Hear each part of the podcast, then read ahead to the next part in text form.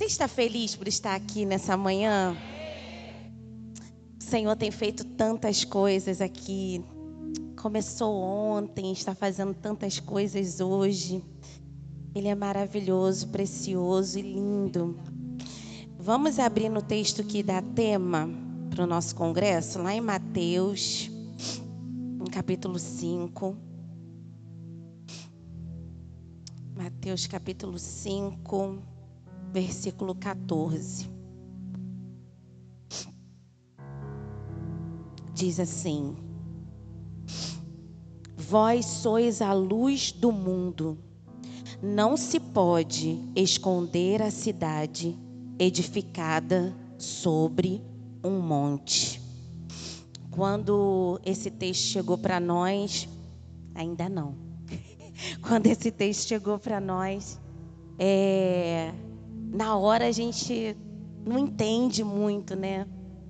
A pastora já estava com isso no coração já há muitos meses, mas quando a gente recebe a informação, eu e a Grace pegamos depois, né?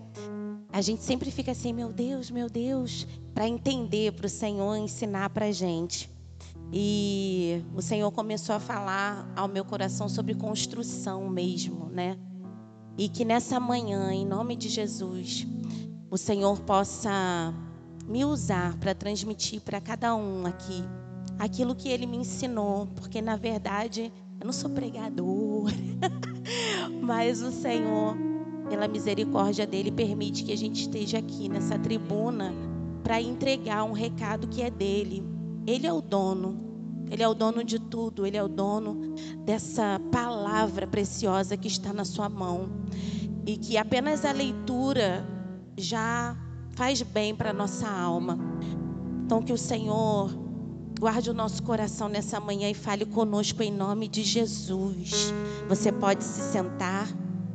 E eu vou começar falando sobre edificar. O que é edificar? Não sei se você chegou a pensar nisso quando você recebeu o convite para vir para o congresso, quando você começou a colocar aí no teu coração o desejo de vir para cá e de estar aqui hoje. Mas edificar é construir. Construir o interior. Erguer partindo de uma estrutura estabelecida. Peguei essa definição e achei fantástica. Realmente é construir, construir, erguer de dentro para fora. E enquanto eu estava estudando sobre o assunto, o Senhor começou a falar comigo sobre as etapas de uma construção. Aqui tem engenheiro, né? Tá lá em cima escondido. Tomara que eu não fale nenhuma besteira sobre o assunto. Mas o Senhor começou a falar comigo sobre isso e ele disse, e eu, eu comecei a ler, né? Tem 12 etapas uma estrutura, uma, uma construção. Mas dessas 12, eu peguei três que me saltaram mais aos olhos, que falava sobre o projeto, a fundação e a limpeza, a manutenção que se dá depois da obra concluída. E aí a gente vai começar aqui aprendendo sobre o projeto, que foi o que o Senhor me trouxe. Que projeto é esse? Que projeto é esse que o Senhor já edificou em nós, já está estabelecido no coração dele? Vamos lá em Gênesis. Gênesis no capítulo 1, a gente vai andar um pouquinho na Bíblia. Gênesis capítulo 1. Eu vou abrindo junto aqui com vocês. Gênesis capítulo 1. Nós vamos ler a partir do 28. Do 27, perdão. Criou Deus o homem, a sua imagem, a imagem de Deus o criou. Homem e mulher os criou. Deus os abençoou e lhes disse: Sejam férteis e multipliquem-se, encham e subjuguem a terra, dominem sobre os peixes do mar, sobre as aves do céu e sobre todos os animais que se movem na terra. Qual que é o projeto de Deus? Eu e você, o homem. Deus nos criou.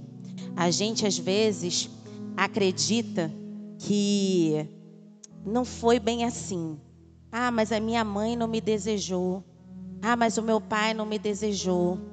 Ah, mas eu fui abusada na minha infância. Ah, mas aconteceram coisas terríveis comigo na minha infância. Não, eu não sou um projeto de Deus. É sim. O Senhor pensou em você. O Senhor desejou te ter. O Senhor desejou te criar.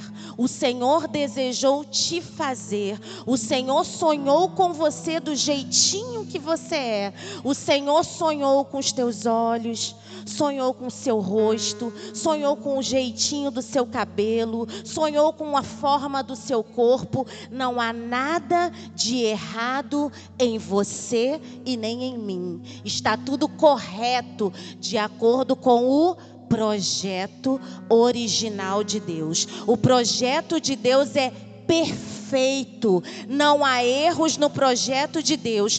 Tudo que acontece de errado, tudo que é desfavorável é por causa do pecado que entrou no mundo. Mas o projeto original é perfeito. O projeto original é grande. O projeto original é maravilhoso e lindo. Se alguém já te disse alguma vez que você não vale nada, eu quero te dizer que o Senhor te diz hoje: você vale muito, você vale muito. Preço de sangue que o Senhor pagou na cruz do Calvário. Não permita que o inimigo te conte mentiras a teu respeito. Não permita que o inimigo te fale mentiras quando você se olhar no espelho e achar que tem problema. Ah, mas eu não sou tão magra. Ah, mas eu não sou tão bonita. Ah, mas isso aqui está errado. Ah, mas eu tenho que ajeitar. Não tem nada para consertar. O Senhor é perfeito no que ele faz. Você é um projeto perfeito, filha amada do Pai, em nome de Jesus. Vamos continuar falando sobre ser filhas e vamos lá num outro texto que eu amo muito. Jeremias.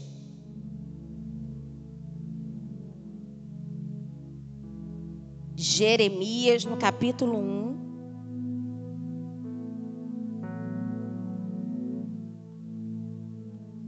Jeremias, no capítulo 1, versículo 4.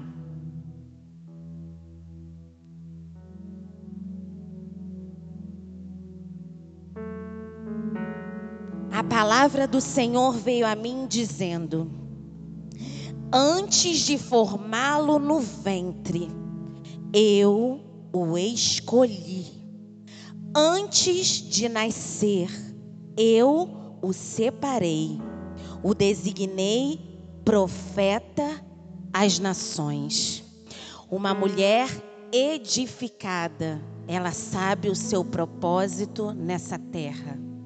E o projeto que o Senhor fez foi para que você fosse luz nesse mundo para que você fizesse a diferença nesse mundo. O Senhor, quando te gerou no ventre da sua mãe, você nem tinha nem forma ainda, mas o Senhor já sabia que você ia nascer. O Senhor já sabia quem seria você. Ele já tinha determinados lugares por onde você ia passar, as pessoas que você ia conhecer. E Ele está dizendo para você: tem um projeto, tem um plano para você, e eu quero que você seja luz aonde você colocar os teus pés. Eu quero que você faça a diferença aonde você andar. Não é para ser mais um na multidão. Você é diferente. Você é escolhido desde o ventre. Não esqueça que o Senhor foi quem te formou. Quando você ainda estava no ventre da sua mãe, ele já tinha planos a teu respeito. Ele já sabia por, pelos caminhos que você ia andar, ele já sabia a escola que você ia frequentar, ele já sabia a faculdade que você ia fazer, ele já sabia a empresa que você ia trabalhar. O Senhor, ele sabe de tudo tudo. Ele tem o projeto pronto, do início ao fim. Então ele já sabia. Ele sabia se você ia ter filhos ou não. Ele sabia se você ia perder o seu filho ainda jovem ou não. Ele sabia. Ele sabia. Ele já sabia o que ia fazer. E ele não errou naquilo que ele fez. E ele não é mal naquilo que ele faz. Ele é perfeito Ele no ventre te viu, te gerou, te formou e tem expectativas a teu respeito. Ele olha para você e vê: essa é a minha filha, minha filha amada, você tem uma identidade em Deus que não pode ser apagada por nada que acontece nesse mundo. As dificuldades vão vir, os medos vão vir, as dores vão vir, mas o Senhor está te dizendo: minha filha, eu estou contigo. Nessa dor, eu estou, porque eu te vi desde o ventre. O Senhor não é pego de surpresa. Nós falamos aqui ontem. Nós somos pegas de surpresa. O Senhor não. Ele conhece o início e o fim. Ele está com um pé no princípio e um pé no final. Confia no processo de Deus. Em nome de Jesus. Vamos seguir. Aprendemos a ser filhas. Esse é o projeto. Qual que é o projeto de Deus para mim? Eu sou filha de Deus. Uma mulher edificada sabe que no projeto de Deus ela é filha, filha amada do Senhor. E num projeto, numa construção, também existe a parte da fundação. O projeto é quando você está lá desenhando para fazer, mas a fundação é onde começa tudo. Onde começam as bases? Que a gente faz aquele bate-estaca para ficar firme. E como é que a gente faz isso? Vamos lá em Hebreus. O Senhor falou assim comigo: para fundação é preciso de uma decisão, é preciso de fé. Vamos lá em Hebreus, no capítulo 11. Hebreus, capítulo 11, versículo 1 diz assim. Ora, a fé é a certeza daquilo que esperamos e a prova das coisas que não vemos. Eu não vejo, não tenho certeza, não sei se vai acontecer, mas eu tenho fé. Nem sempre a gente vai conseguir enxergar o que vai acontecer lá na frente nem sempre o Senhor vai dizer para a gente todos os passos. Eu não sei se algum dia eu vou gerar um filho. Eu não sei se algum dia, a Grace também deve pensar isso, não sei se algum dia o Senhor vai curar, vai tirar, vai aparecer, não vai sumir, sumiu. Vai acordar e não tem mais nada.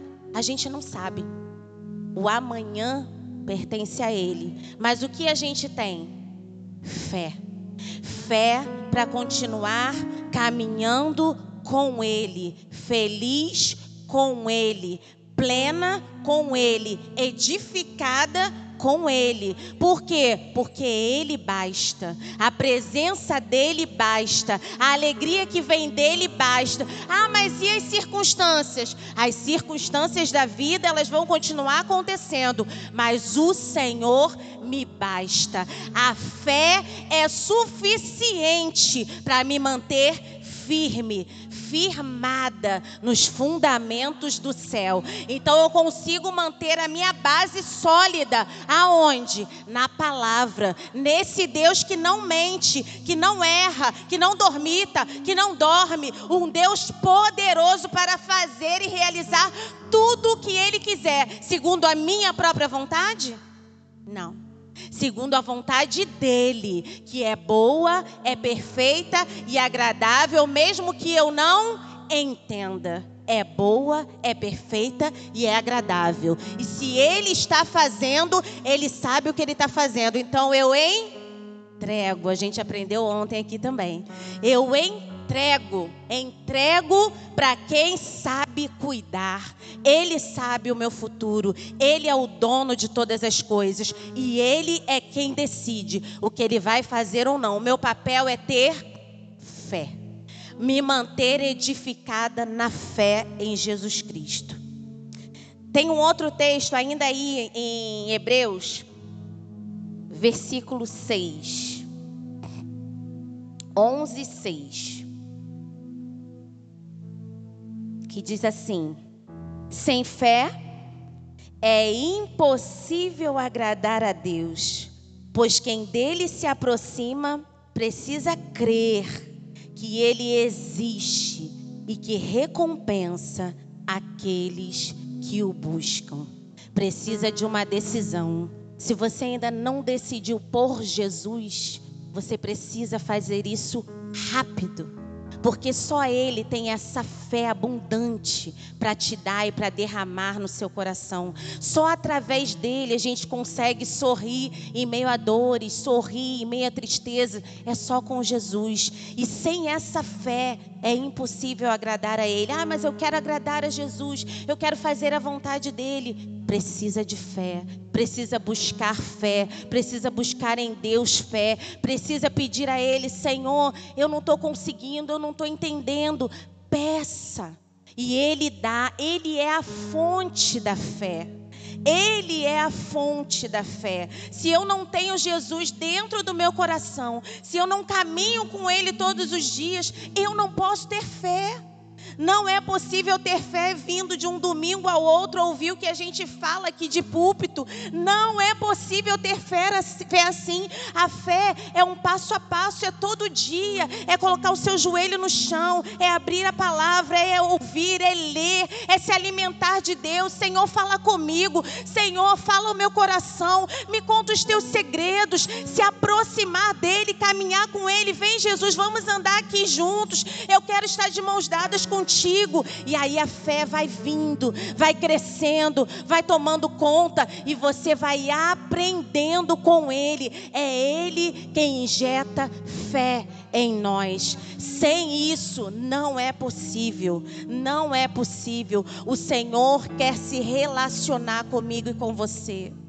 O Senhor quer nos dar essa porção de fé que a gente precisa para viver os nossos dias. As lutas vêm, as dificuldades vêm, mas a fé nos faz acreditar que, Senhor, tem um céu me aguardando. A fé nos dá esperança para continuar confiando no Senhor, não pelo que Ele tem nas mãos para nos dar mas por aquilo que ele já nos prometeu. Tem um céu onde não haverá mais dor, não haverá mais choro, não haverá mais nada daquilo que a gente vive aqui. Tem um céu me aguardando, e isso é motivo de gratidão, isso é motivo de alegria, isso é motivo para eu continuar caminhando, é motivo para eu ter fé. Oh, Jesus, Tu és o motivo. Ele é o motivo. Não pode ser outro. O motivo não pode ser outro. O motivo tem que ser o Senhor. Tem que ter fé. Fé é o firme fundamento que nos sustenta na presença de Deus. Aleluia, Jesus. E nós precisamos também numa construção, depois que está tudo construído, limpar, organizar, fazer a manutenção, nós precisamos confessar e deixar. Que foi o que o Senhor falou comigo. Confessar e deixar. Não existe comunhão com Deus sem confissão e renúncia.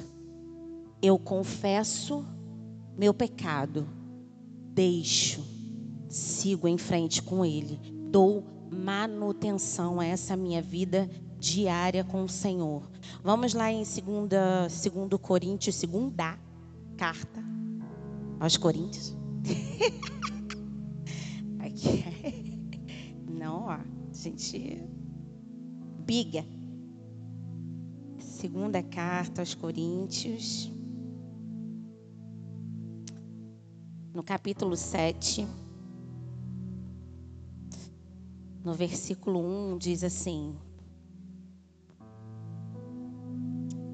Amados, visto que temos essas promessas, purifiquemo-nos de tudo o que contamina o corpo e o espírito, aperfeiçoando a santidade no temor do Senhor.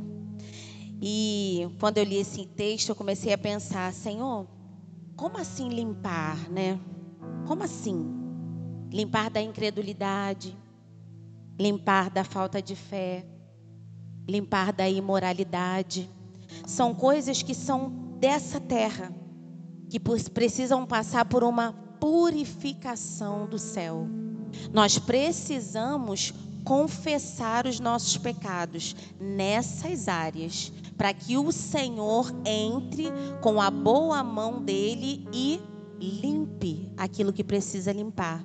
A gente tem o hábito de jogar para debaixo do tapete algumas coisinhas, né? A gente não fala para Deus com clareza sobre assuntos difíceis. Eu esses dias estava conversando com uma pessoa lá em casa e eu falei para ela assim: eu faço umas orações estranhas de vez em quando, mas orações que se eu contar ninguém acredita, mas aí eu vou abrir aqui só para vocês, vocês não vão contar para ninguém, né? Então tá bom. Porque o que que acontece? Eu costumo falar assim para Deus: Deus, hoje eu estou muito chateada. Ai, não, aquela pessoa falou aquilo para mim, eu tô com uma raiva, Jesus. Ah, se eu pudesse. Oh, Senhor. E aí eu falo com Deus como se estivesse falando com qualquer outra pessoa. Por quê? Porque Ele é uma pessoa. Ele é o meu amigo. Ele está ali comigo. Ele já até sabe que eu estou sentindo aquilo. Então vou esconder dele para quê? Não tem nem condição, ele já está ciente. Então eu falo para ele. E aí é nesse momento que ele cura. É nesse momento que ele limpa. Porque enquanto eu não falo para ele, enquanto eu não digo para ele, eu estou escondendo. E Deus não trabalha com esse negócio de esconder. Esconder é tipo mentir né? Porque a gente quer parecer uma coisa que a gente não é. Não faz isso não, gente. Seja você, todinha, assim, porque é Deus que te fez. Então ele já sabe exatamente como você é. Não adianta disfarçar para ele não, porque ele conhece. Então assim, seja você, fala com ele, Senhor, eu tô chateada. Senhor, eu fiz isso aqui que não deveria. O Senhor sabe se você viu pornografia ou não. Pronto, falei. O Senhor sabe sabe se você viu pornografia ou se você não viu. Os irmãos que estão aí, ó, é, hoje é aberto, glórias a Jesus. Todo mundo tem que saber. O Senhor sabe o que você está vendo. O Senhor sabe aonde que você está andando. O Senhor sabe lá no meio dos teus amigos se tu é crente ou se você não é. Se na hora lá da risadinha, da conversa fiada, tu fica lá no meio. O Senhor sabe. Então qual é a tua? Vai lá e confessa. Senhor, hoje, hoje eu falei, ri daquela piada de duplo sentido, não deveria, mas eu ri, mas eu comentei, mas eu fiz tudo. Senhor, mas aqui, ó, tô confessando. Me limpa, me ajuda a tirar isso de mim, me ajuda a tirar essa vontade, me ajuda a tirar essa questão, me ajuda a não achar graça dessas piadas de duplo sentido. Gente, piada de duplo sentido é um vício. Depois que você escuta uma vez, já era. Tu não consegue desfazer daquilo na tua mente. Então, só o Senhor para limpar. Só o Senhor para tirar. É como que ele faz? Eu confesso, ele tira. Eu confesso, ele limpa. Agora, se eu não confessar, como é que eu vou fazer? Como é que ele vai limpar? Ele não vai invadir o teu coração. O Senhor é educado. Então ele espera você convidar. Vem aqui, Senhor, tem uma sujeirinha aqui. Tem uma coisa aqui que está ruim. Está errado aqui dentro. Senhor, me ajuda a limpar. E aí ele vai lá e tira do nosso coração. Ele vai lá e limpa. E aí, confessando, ele vai e nos livra daquele pecado. Amém? Deu para entender? Não podemos ser incrédulos. Incredulidade também é algo que a gente precisa tirar do nosso coração. E aí vou abrir um parêntese aqui. A gente falou do livro ontem, né, que a gente eu escrevi e tudo mais. No livro eu falo algumas dessas questões. E a incredulidade é uma coisa muito difícil, porque como nós somos cristãos, a gente acredita que a incredulidade não faz parte mais da gente. Só que a incredulidade é uma obra da carne. Ela está aqui. O Espírito Santo é que nos ajuda a nos livrar dela. Mas sem o Espírito Santo não é possível. Pela nossa própria força, não é possível. E às vezes a gente fica incrédulo do que Deus pode ou não pode fazer nós não temos filhos, eu e meu esposo. E uma vez a gente fez inseminação artificial. E eu me lembro que a nossa fé foi depositada naquele procedimento durante um tempo. Então a gente pensou, agora sim, agora com certeza vai dar certo porque o Senhor vai usar os médicos, vai usar a medicina, vai usar não sei o que, e vai dar certo. E aí nós fomos crente, crente que ia acontecer tudo, ia sair de lá já grávida, com certeza. E aí a gente fez o processo todo, foi um processo muito doloroso. Todos os dias eu tomava uma injeção na barriga. Todos os dias eu tomava medicação, todos os dias eu tinha que fazer. Era tanta coisa para fazer, era tanta dor. Eu fiquei muito inchada e eu sentia dores em tudo quanto é lugar, porque mexe com os hormônios, enfim, muito doloroso. E no final do processo, quando a gente foi fazer a inseminação no dia, o Senhor falou muito claramente ao meu coração: não vai acontecer nada.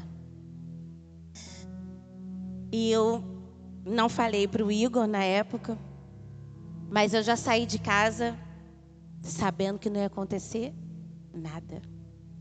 E eu fui mesmo assim, fiz o procedimento, voltei e eu falava para o Igor estava muito empolgado, gente, e tal, e eu falava para ele, é, eu não estou muito animada e tal, mas não queria falar exatamente o que, que era porque eu mesma não sabia o que que era eu estava chateada com Deus. E eu comecei a falar para Deus: Deus, não é possível. Porque eu? Tá bom, não vai acontecer, mas é por quê? Será que eu não mereço? Será que eu não sou filha? Será que eu não sou um projeto? Será que o Senhor não tem para mim? O Senhor não me ama? Será? Será? Eu tinha dúvidas. E porque eu tinha dúvidas, eu me tornei incrédula. Eu não acreditava mais em Deus e no que Ele podia fazer. Não acreditava mais que Ele me amava. Não acreditava mais que Ele era o meu pai, que Ele era o meu amigo. Porque Ele estava me fazendo sofrer tanto. Que pai é esse? Que amigo é esse? Que faz a gente sofrer tanto. E o Senhor precisou me curar. Mas eu precisei confessar. Eu precisei falar com Deus e dizer: Senhor, eu não estou feliz aqui nesse lugar. Eu não estou feliz nesse momento do não. Eu não estou feliz. Me ajuda a entender. Me ajuda a compreender o teu propósito. Tem propósito nisso? Como tem propósito nessa dor? E ele foi me tratando me curando, mudando o meu coração. E ele foi falando para mim: Olha, a minha graça te basta. A minha graça te basta. A minha graça te basta. Eu sou suficiente. Irmãs, se o Senhor não for suficiente, Ele não vai nos dar mais nada. Porque Ele não divide a glória dele com ninguém e nem com nada, com nenhuma outra coisa, qualquer outra coisa que ocupe o lugar de Deus no seu coração, precisa ser tirada de lá. E Ele sabe como fazer. Eu não sei. Eu não entendo, mas o Senhor sabe, Ele entende e Ele faz o melhor para nós. Ele sabe o que é melhor para nós.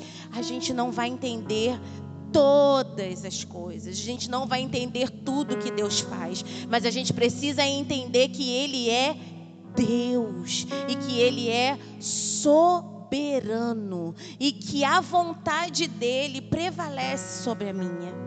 Eu não posso exigir de Deus, ele já me deu o máximo. Ele me deu o filho dele para morrer por mim na cruz do Calvário. O que eu preciso mais?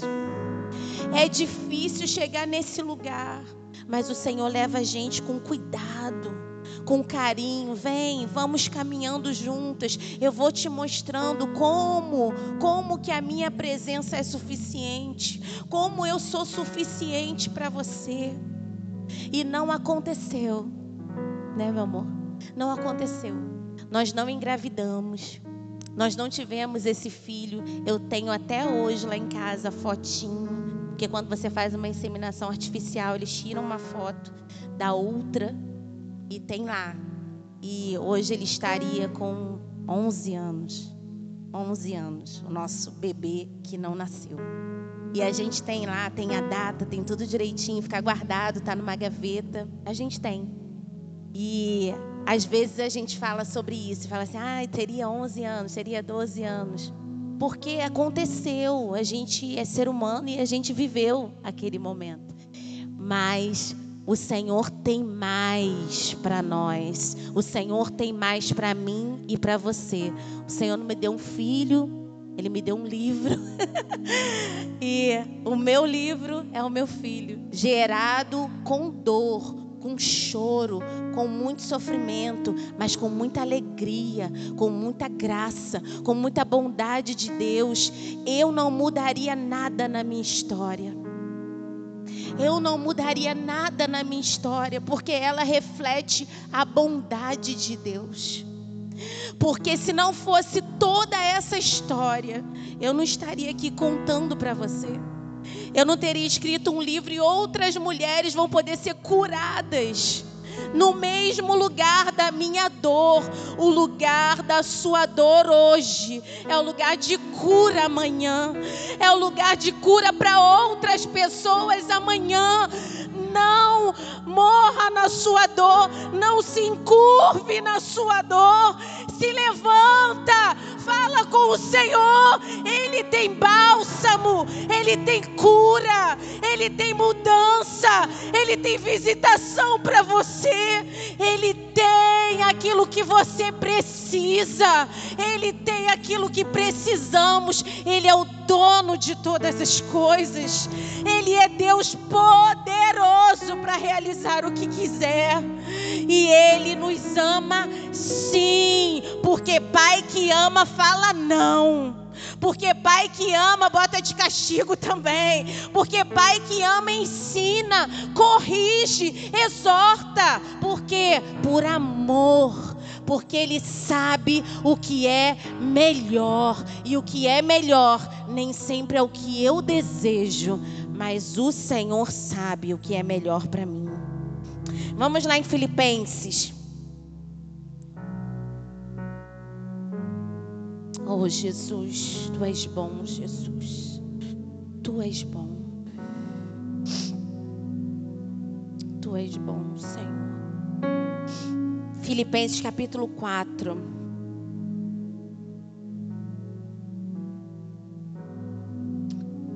Versículo 8.